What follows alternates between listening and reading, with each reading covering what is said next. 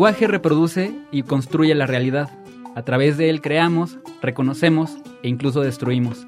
La forma en la que hablamos marca la vida de todas las personas. Tiene el potencial de crear barreras de exclusión o marcar senderos para integrar a todas las personas para la formación de una comunidad fuerte y solidaria. En el ámbito jurídico, estas características son igualmente relevantes. ¿Cuántas veces nosotras, como personas ajenas al derecho, hemos tratado de leer textos jurídicos y hemos terminado aún más confundidas y con preguntas que antes no teníamos? Incluso, al acudir a una institución pública, ¿cuántas veces hemos quedado aún más confundidas por los conceptos de cada trámite? No se diga en el acceso a la justicia. Abogados y abogadas utilizan términos que si bien son verdaderamente relevantes y necesarios para el ejercicio de su profesión, no lo es igual para las personas beneficiarias. Trabajar para transformar el lenguaje jurídico también implica reconocer la diversidad de personas que necesitan la protección de sus derechos. Solo así podremos avanzar a un servicio verdaderamente público y universal. Necesitamos adaptar los servicios y capacitar a las funcionarias públicas que se relacionan directamente con las personas del sistema de justicia, es decir, las víctimas. El objetivo debe ser brindar el mejor servicio. La transformación del lenguaje jurídico implica una revolución.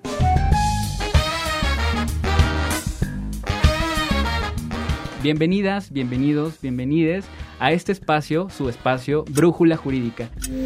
Gibran Chávez, conductor de Brújula Jurídica. Un lugar en donde discutimos, analizamos, platicamos acerca de estos conceptos, esta palabrita jurídica, en donde pues a veces las cosas no están muy claras. Y hoy justamente hablamos de eso. ¿Qué es el lenguaje jurídico? ¿Cómo lo entendemos? ¿Cuál es la importancia que tiene y cómo tenemos que transformarlo? Para ello, Hoy nos acompaña Impunidad Cero. ¿Y quieren presentarse? Eh, yo soy Itzel Jiménez, soy asistente de investigación en Impunidad Cero.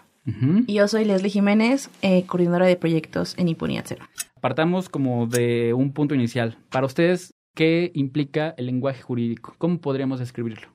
El lenguaje jurídico para mí siempre ha sido una clase de barrera porque no solamente como persona abogada o como con formación abogadil, me ha siempre generado como ñañaras, ¿no? Al escuchar estas palabras. Y creo que entre tantas problemáticas que tenemos de acceso a la justicia, parte mucho de los, de los conceptos, ¿no? De las palabras y del cómo estas son reflejadas y bajadas para las demás personas. Principalmente conceptos que van que todavía utilizamos mucho latino o latín. Yo no entiendo por qué seguimos utilizando latín, que alguien me explique, por favor. Pero justo como que lo único que generan es una separación, ¿no? Si bien es cierto, es esta tradición como muy conceptual, muy de la casta jurídica, por ahí dirían, en la vieja escuela, me parece que hoy en día es una clase de, de barrera para el acceso a la justicia. No sé, ¿tú qué piensas, Itzel? Sí, yo creo que para mí es quizás hasta un identificador, ¿no? Creo que es la manera en la que los abogados nos identificamos y nos diferenciamos un poco del resto, ¿no? Entonces creo que es muy sencillo reconocer a las personas que son juristas, que son especialistas de acuerdo al lenguaje que utilizan. También creo que puede ser un identificador porque sí entiendo la complejidad y entiendo que estamos tan acostumbrados a utilizar ciertos conceptos que para nosotros es muy importante y es difícil explicarnos con conceptos distintos a ellos. Sí, completamente. a veces identificamos algo con un concepto que venimos aprendiendo desde que tenemos 18 años porque estudiamos derecho y entonces bajar ese lenguaje o cambiar esa palabra por algo más sencillo se vuelve complejo. Es como los doctores, ¿no? Que tienen su letra fea. Ajá. en paracetamol. O sea, el paracetamol, pues nosotros tenemos el Pactar Surset Panda. claro. Perdón, ¿qué? es, ¿cómo es en español? Ah. Perdóname, solamente te lo manejo en latín. Todo te lo, te, solo te lo manejo en latín, pero viene siendo algo así como, tú cumple lo que prometes. Claro. Ok. Este episodio, bueno, yo espero que sea un poco controversial porque justamente tenemos como público que sí estudió derecho y que sí se relaciona con estos conceptos, pero justamente el objetivo de este programa es salir de ese nicho. Entonces, para las personas que son juristas, que son abogadas, que son abogados, pues de pronto esta conceptualización, pues sí es un identificador, sí es algo con el que dices, yo estudié esto, yo entiendo esto, pero vamos hacia el otro punto. Al fin de cuentas, la justicia o el acceso a la justicia se convierte en algún momento y debe convertirse en un servicio público de calidad. cómo este lenguaje de repente limita, como bien lo dices Leslie, cómo se crea una barrera de acceso a la justicia, ¿no? O sea, verdaderamente de pronto con esta formación como tan cerrada, tan estructurada, tan tradicional, en donde todavía te enseñan cosas en latín y tienes que aprenderlas y tienes que reproducirlas y haces lo mismo con las personas a las que tú le vas enseñando, entonces esto cómo se convierte en una afectación directa al servicio público y no solamente al servicio público, si una persona quiere acceder a una sentencia, por ejemplo, ¿es fácil entenderla? ¿Es de fácil acceso? O sea, ahorita ya hay como diferentes esfuerzos y diferentes iniciativas en muchos espacios de los que ahorita vamos a hablar, pero actualmente, ¿es una barrera o no es una barrera? Sí, de hecho, bueno, ahorita Itzel nos podría contar un poco más. Eh, recientemente en Impunidad sacamos un texto relacionado a cómo combatir, eh, identificar y denunciar la corrupción. Y en Impunidad tenemos varios materiales enfocados a explicar temas que van sobre acceder a la justicia, ¿no? Cómo denunciar, cómo identificar delitos, cómo acudir a, pues, presentar la denuncia. Y nos pasó principalmente con dos documentos este año, justo relacionados con tema de corrupción y auditoría, en la que ni nosotras mismas sabíamos cómo bajarlo porque era bastante técnico. Resulta ser, reitero, como este tema de la barrera, porque en muchas ocasiones, si nosotros mismos como abogados no entendemos mucho esto, resulta ser muy complejo. Entonces, por ejemplo, sacaba el tema del texto de, de anticorrupción, porque precisamente pues Itzel tuvo el gran reto de no solamente compilar todo lo que implica denunciar corrupción, sino también aventarse a analizar las sentencias, que tampoco son nada sencillas entendiendo el tema de corrupción. Y sí va, fue como pues un tema muy complejo que al final intentamos hacerlo lo más reducido posible, pero que es muy extenso. Entonces, este, igual sí nos podrías contar cómo estuvo este dolor de cabeza. sí, o sea, justo yo creo que quizá el tema, el problema más grande del derecho es que las cosas que tendrían que estar hechas para abogado, digo para ciudadanos, no lo están, ¿no? Entonces, de pronto, bueno, yo puedo ver estas discusiones de la Suprema Corte que son súper interesantes, pero que sí, vaya, a mí me cuesta trabajo entenderlo. A veces yo me siento con una libreta y escribo y hago como que tengo que hacer el razonamiento para entenderlo. Ahora imagínate un ciudadano de a pie, imposible, ¿no? Entonces, eh, justo si sacamos esta guía, que es una guía para denunciar corrupción, porque nos dimos cuenta de que es un proceso súper complejo, con muchísimas autoridades y que incluso yo bajarlo, empezar a entender cómo era la mecánica, cuáles eran los dos procesos, cuáles eran las ventajas, etcétera, me costó trabajo. Pues insisto, imagínate un ciudadano, ¿no? Y eso era, eso era uno, incluso ahorita que lo pienso, hasta, modo de anécdota, eh, en abril también sacamos un documento que se llama eh, Datos de Fiscalización para el Combate a la Corrupción. Y era un texto que hicimos en colaboración con una este, abogada de la UNAM. Y un día le marco y le digo, oye, es que a ver, eh, estoy entendiendo esto, esto. Y me dice, ay, perdón, es que tú no eres abogada. Y yo, no, sí. Perdóname, disculpa. No, el problema es que sí lo soy. O sea, no me hagas sentir mal. sí, sí soy. Pero en serio no lo entiendo. ¿Me lo puedes explicar? Y ya me dijo, como, no, es que las leyes de fiscalización es así, así. Ah, bueno, ¿no? Porque de pronto creo que hay muchos temas que en la carrera nosotros no tratamos, que son súper técnicos, son súper complejos, que el nivel de complejidad es súper alto, entonces no los conocemos e insisto, ahora imagínate la ciudadanía común. Entonces, justo lo que nosotros intentamos hacer con esta guía era desde estas cosas que nosotros tratamos en los datos de fiscalización, que es hablar de auditorías, hablar de procesos, hablar de revisión de la cuenta pública, hasta a dónde tienes que llegar, qué tienes que poner, qué es eh, un órgano interno de control, qué es el Tribunal de Justicia Administrativa. Vaya, ese tipo de cosas que sí o sí, ese es el verdadero problema, sí o sí tienes que saber cuando quieres denunciar corrupción. Entonces, aunque ha habido canales, ha habido intentos por facilitar la denuncia en temas de corrupción, ¿no? O sea, se creó la plataforma digital nacional y en teoría tendría que tener un botón de denuncia o los estados tendrían que tener eso. En realidad esos esfuerzos no se han consolidado. Entonces le dejan al ciudadano la carga enorme de tener que pensar en dónde denunciar y tener que investigar. Y obviamente pues eso genera que nadie denuncie y que haya más impunidad.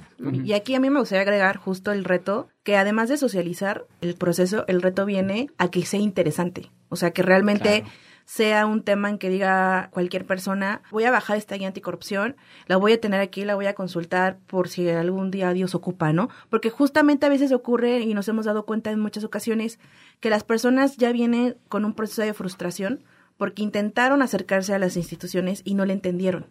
Y esto viene precisamente por lo que dice Itzel, las leyes son hechas, las sentencias, las resoluciones, las determinaciones son para las personas no abogadas, pero las entienden las personas abogadas. Entonces, ya cuando tienen el acceso, vienen ya frustradas, ya vienen como con esta situación de que qué voy a hacer y se acercan ya molestos. Entonces, precisamente lo que intentamos hacer con el documento es tenerlo y de interés. O sea, Dios ocupará en algún momento, lo vas a tener que ocupar, esperemos que no, pero que por lo menos sepas cómo va a ser el proceso y no tengas como este primer punto de contacto molesto, enojado, frustrado o incluso decepcionado con el sistema. Yo seguiría avanzando con esta palabra que señalas, frustración, porque la frustración, como dices, va en dos sentidos. Va en sentido como, o sea, tengo un genuino interés, no, tal vez no necesidad de acceder al sistema de justicia, pero me interesa. ¿Cómo le hago? No puedo, no entiendo. Me cuesta muchísimo trabajo, no estudié derecho, ¿qué hago? Entonces ahí es una verdaderamente frustración y, pues está gacho, ¿no? Porque solamente tienes una curiosidad de cómo me formo mejor. Dios ocupa, pues igual en algún momento, ¿no? Pero mientras quisiera tener ese conocimiento. Del otro lado está todavía más cañón porque es cuando sí lo necesitas, verdaderamente tienes una necesidad de acceso a la justicia que no estás logrando cumplir y que las autoridades por angas o por mangas tampoco están logrando explicarte de la manera de una manera adecuada en dónde estás parado, ¿no? En qué parte del proceso estás, qué es lo que tienes que hacer. Incluso ya dejemos en el ámbito jurídico, o sea, hablemos del SAT. Las implicaciones del lenguaje no solamente están acá, o sea, son tan importantes que pues te limita derechos, te limita el acceso a servicios y limita tu acceso a la justicia. Entonces ahí es donde verdaderamente se hace muchísimo más preocupante, muchísimo más relevante y muchísimo más necesario de atender, ¿no? Siguiente pregunta, ¿en dónde tendríamos que estar afinando nosotros para explicar mejor, como para bajar tantito de ese lenguaje. Digo, de entrada, este, quitar el latín, ¿no? Pero. Sí. Este, por favor, ¿no? ¿En dónde podríamos iniciar estos trabajos como para decir. Tengo que cambiar esto como servidor público para que las personas me entiendan mejor. Acá creo que sí es una revisión muy compleja, principalmente atendiendo quizá el área, la rama, la función o el servicio. Por ejemplo, eh, nosotras pues vemos mucho lo que es el acercamiento de las personas a los ministerios públicos. Tenemos un apartado en donde nos mandan pues como sus dudas para asesorías y justamente nos hemos dado cuenta que en cosas que a lo mejor podríamos pensar que no tendría más complejidad de la explicación viene. Y por ejemplo, me refiero a cómo hacer la narrativa.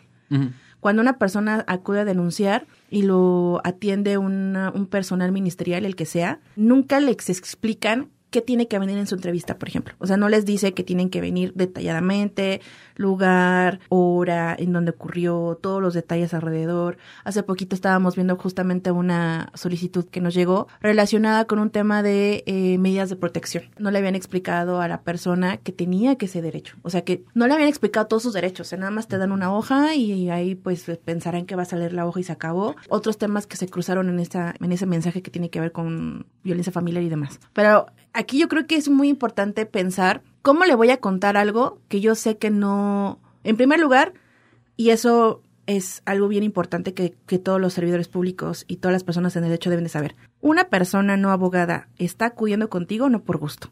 O sea, es porque pasó algo desafortunado, ya sea en el Ministerio Público porque vive un delito, ya sea incluso buscar la justicia federal porque está buscando la justicia de la Unión, ¿no? Esta idea de justicia, o sea, no vienen aquí porque no tengan otra cosa que hacer. Entonces, desde ahí parte la empatía, ¿no? De, de comprender por qué están aquí y a partir de ahí hacerles el proceso lo más liviano posible y responder todas sus preguntas. Me ha tocado que me digan, es que luego me preguntan cosas como muy tontas, pues para ti es tonto, pero para la persona no, porque nunca ha tenido este acercamiento y créeme que lo está haciendo también reaccionando desde un trauma, no porque quiera, sino porque tiene la necesidad.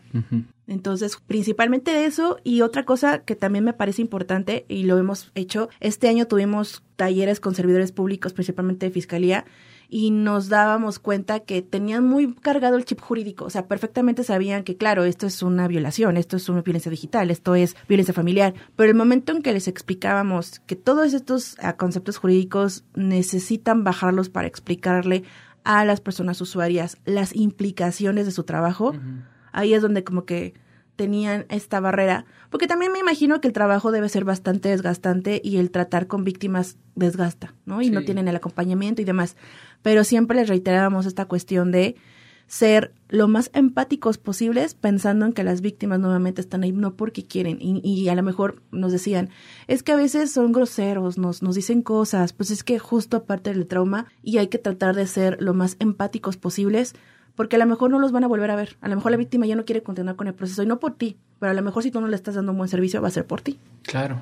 A veces por ejemplo, por interés, es únicamente saber cómo funciona la justicia, cómo acceder a esos procesos, cómo se integra el Poder Judicial. De repente hay como confusión de qué es lo que le toca a la Fiscalía, qué le toca a la Policía y qué le toca al Poder Judicial, ¿no? Entonces, ahí también es una confusión que pues nos lleva una y otra y otra vez como a un vacío de información y que pues los vacíos de información, lo hemos dicho mil veces aquí en el programa, los vacíos de información se llenan, o sea, y se llenan de información que puede ser no correcta, ¿no? Entonces, nuestra obligación como servidores públicos, digo, y estoy hablando desde el lado de la Corte, ¿no? Pero nuestra obligación como servidores públicos es justamente transformar ese lenguaje, dar información, la información correcta y trabajar como día con día como para desde un esquema de comunicación, pues sí, volvemos al tema de, del interés, ¿no? De cómo hacemos que sí te interese, ¿no? Porque muchas veces también nosotros no generamos interés.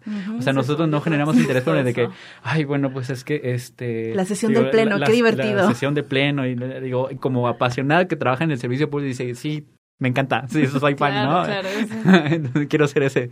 Pero, pues ahí también estamos generando una limitación, ¿no? Me interesa a mí, pero verdaderamente me estoy planteando la pregunta de cómo hago para que le interese a, otras personas. Muchas veces no. Ahí también como es un tema de interés de la autoridad para que haga que le interesen a otras personas, ¿no? Entonces, para seguir corriendo este ciclo de comunicación y que sea como más amigable y mucho más buena onda, pues sí, para generar confianza, ¿no? Eh, para fortalecer este servicio público y decir, pues sí, estamos aquí para proteger tus derechos, ¿no? Y eso también es muy importante. Sí, de hecho, ay, perdón, Itzel se dedica a ver las sesiones del pleno para luego a sacar los hilos.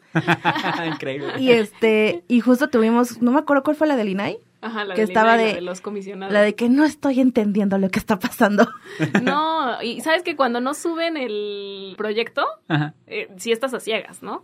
Pero sí creo que es importante y que en la medida en la que nosotros logremos generar más interés en la ciudadanía, porque en serio, o sea, yo a veces veo las sesiones de la corte y están tocando temas relevantísimos y temas absolutamente delicados que tienen impacto enorme en la ciudadanía y yo no lo entiendo y tengo que agarrar una libreta y checar los artículos y abrir la ley y ver para seguir el debate. Yo, Itzel, que soy abogada y que me dedico a esto. Completamente. ¿No? Entonces, yo creo que gran parte, o sea, que parte muy importante, por ejemplo, de la lucha contra la corrupción es la participación de la ciudadanía, ¿no? Que la gente vaya, denuncie, que haga sus colectivos, sus grupos, lo que sea, las investigaciones periodísticas, o sea, es gran parte. Y en la medida en la que nosotros logremos generar ese interés en la ciudadanía y que vea una resolución de, de la Corte y diga, no manches, gracias a la Corte ya vamos a tener otra vecina y entienda las implicaciones que eso genera, pues entonces vamos a tener una ciudadanía mucho más activa, o sea, que esté interesada, que analice, que participe y que aparte cuestione y critique el sistema, ¿no? Creo que eso es muy, muy importante.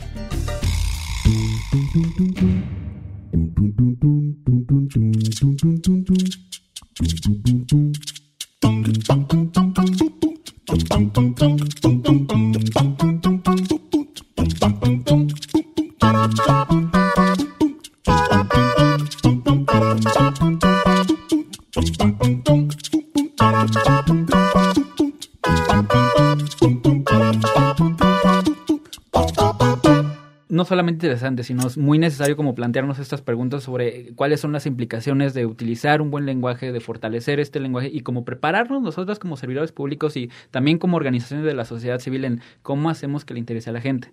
Ahora, hay otro tema que tampoco está tan eh, eh, como fácil de entender como sabemos, el lenguaje reproduce concepciones. El lenguaje no solamente es como de nombrar y crear, sino que también previamente ya está reproduciendo estereotipos, ya está reproduciendo violencia, ya está reproduciendo sesgos.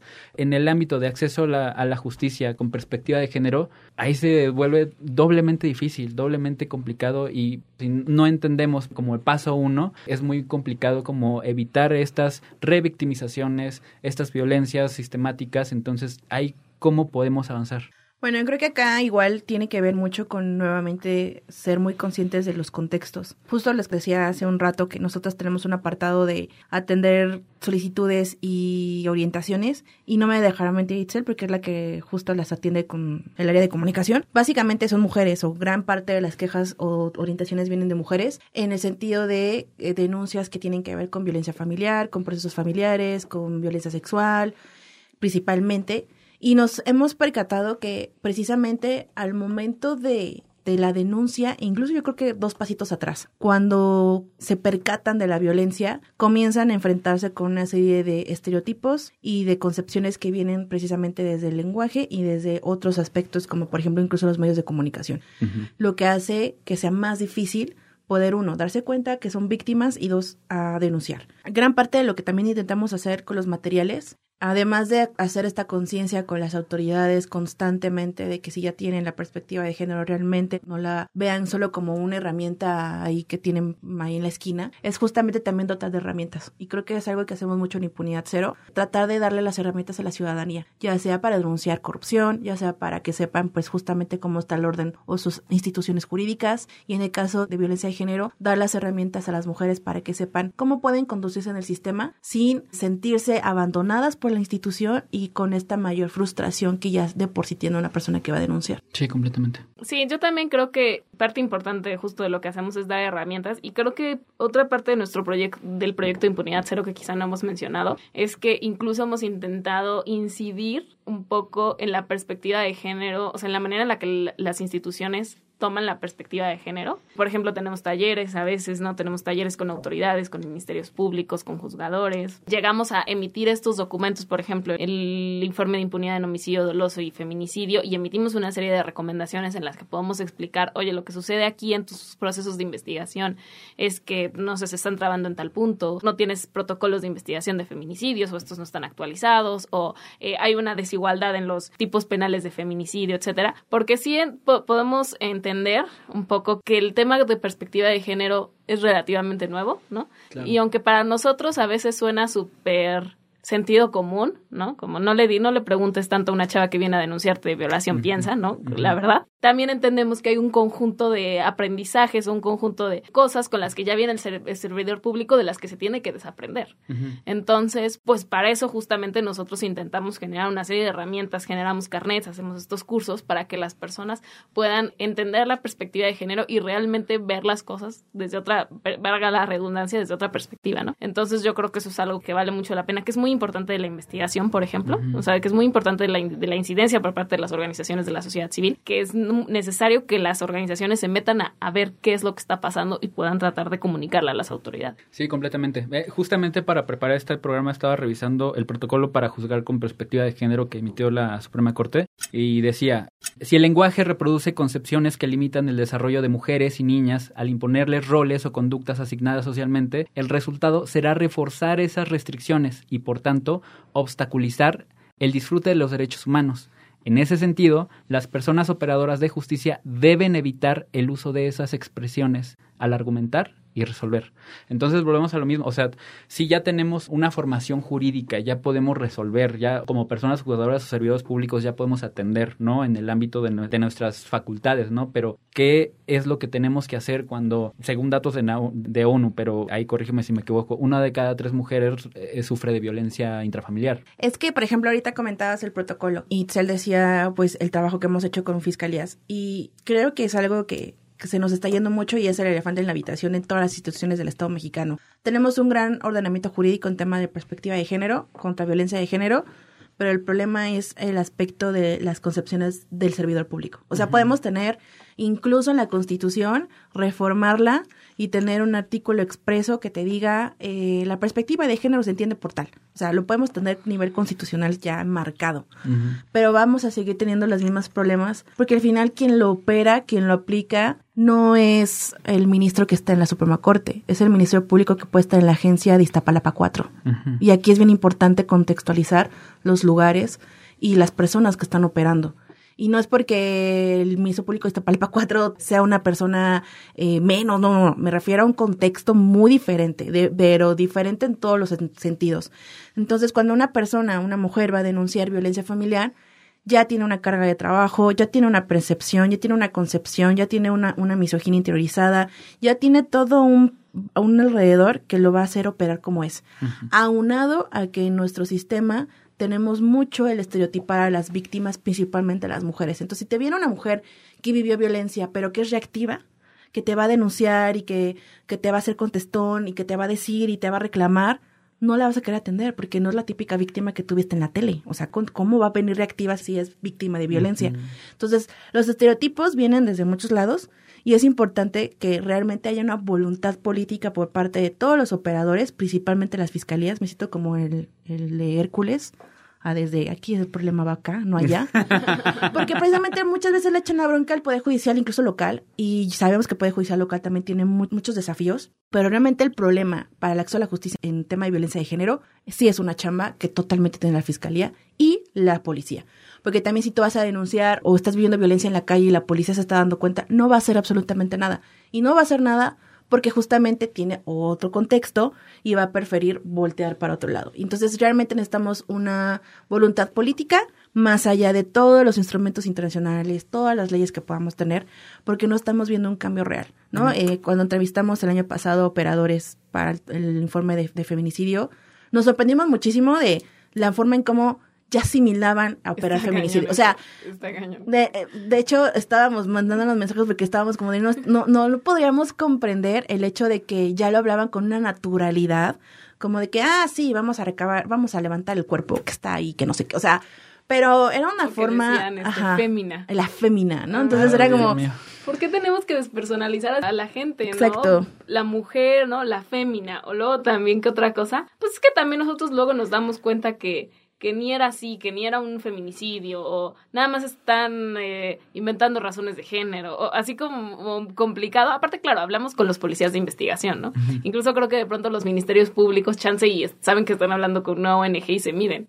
Pero esto les valió, aparte salían en la entrevista con sus pistolas y como mucho, no sé, de pronto es conocer esa parte que a veces no vemos nosotros de las fiscalías, ¿no? o sea, la parte ruda, la parte de las personas que ponen trabas y que, eh, y que son poco cuidadosas y que despersonalizan a, a, las víctimas. Sí, sí hay muchísimo que hacer. Perdón, te interrumpí. No, es que justo quería acordarme de eso, porque pues sí, la verdad es que es un proceso bien, bien complejo. Necesitamos más voluntad política totalmente, más allá de... Y pues no ayuda tampoco que luego los operadores o los servidores públicos de muy alto nivel, no diré quién, salga a decir que las llamadas de los 911 son falsas. O sea, tampoco ayuda. O sea, realmente esto es un tema muy cultural, no tanto jurídico, que realmente pues si seguimos como en el tren en el que vamos, pues vamos a seguir teniendo estos problemas. Y no me quiero yo ni meter cuando se trata de, grupos en situación de vulnerabilidad como la comunidad LGBTQ+, o sea, mujeres trans que han tenido un tratamiento terrible con las fiscalías en temas de transfeminicidio. Entonces, sí necesitamos mucha voluntad política, la verdad.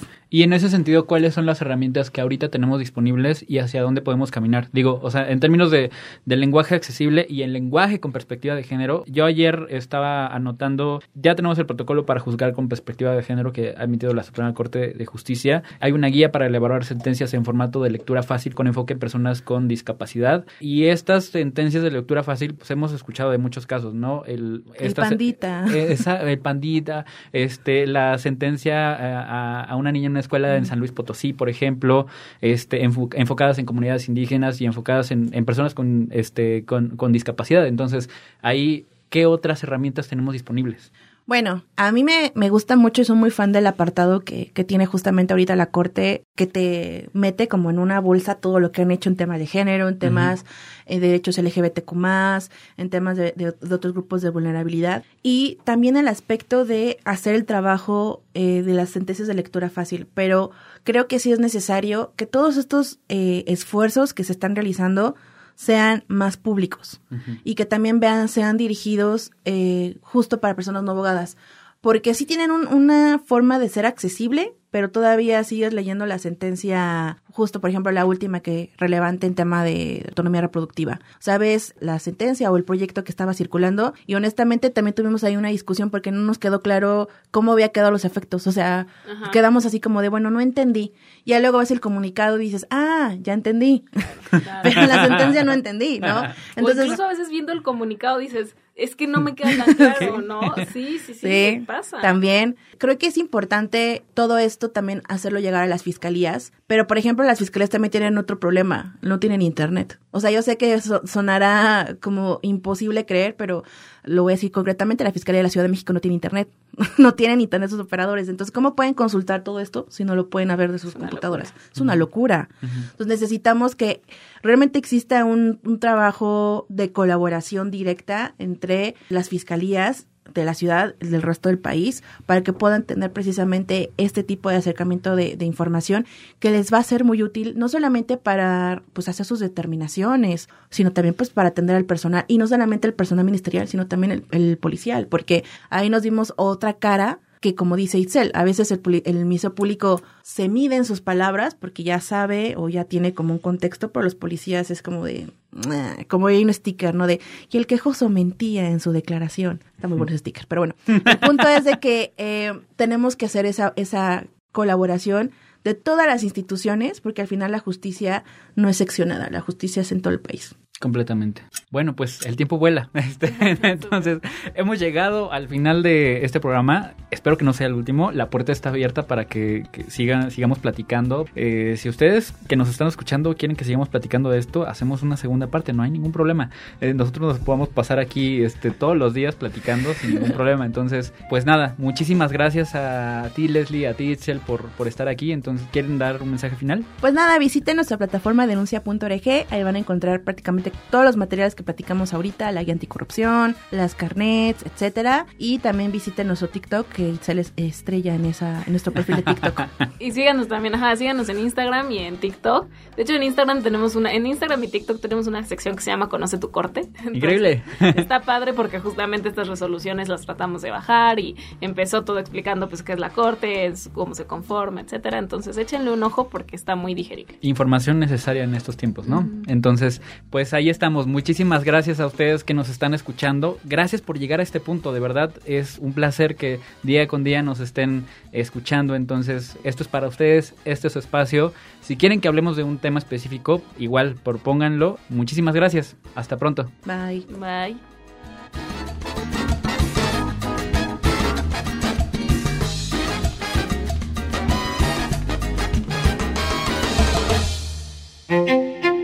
A saber, la red de podcast de la Corte presentó Brújula Jurídica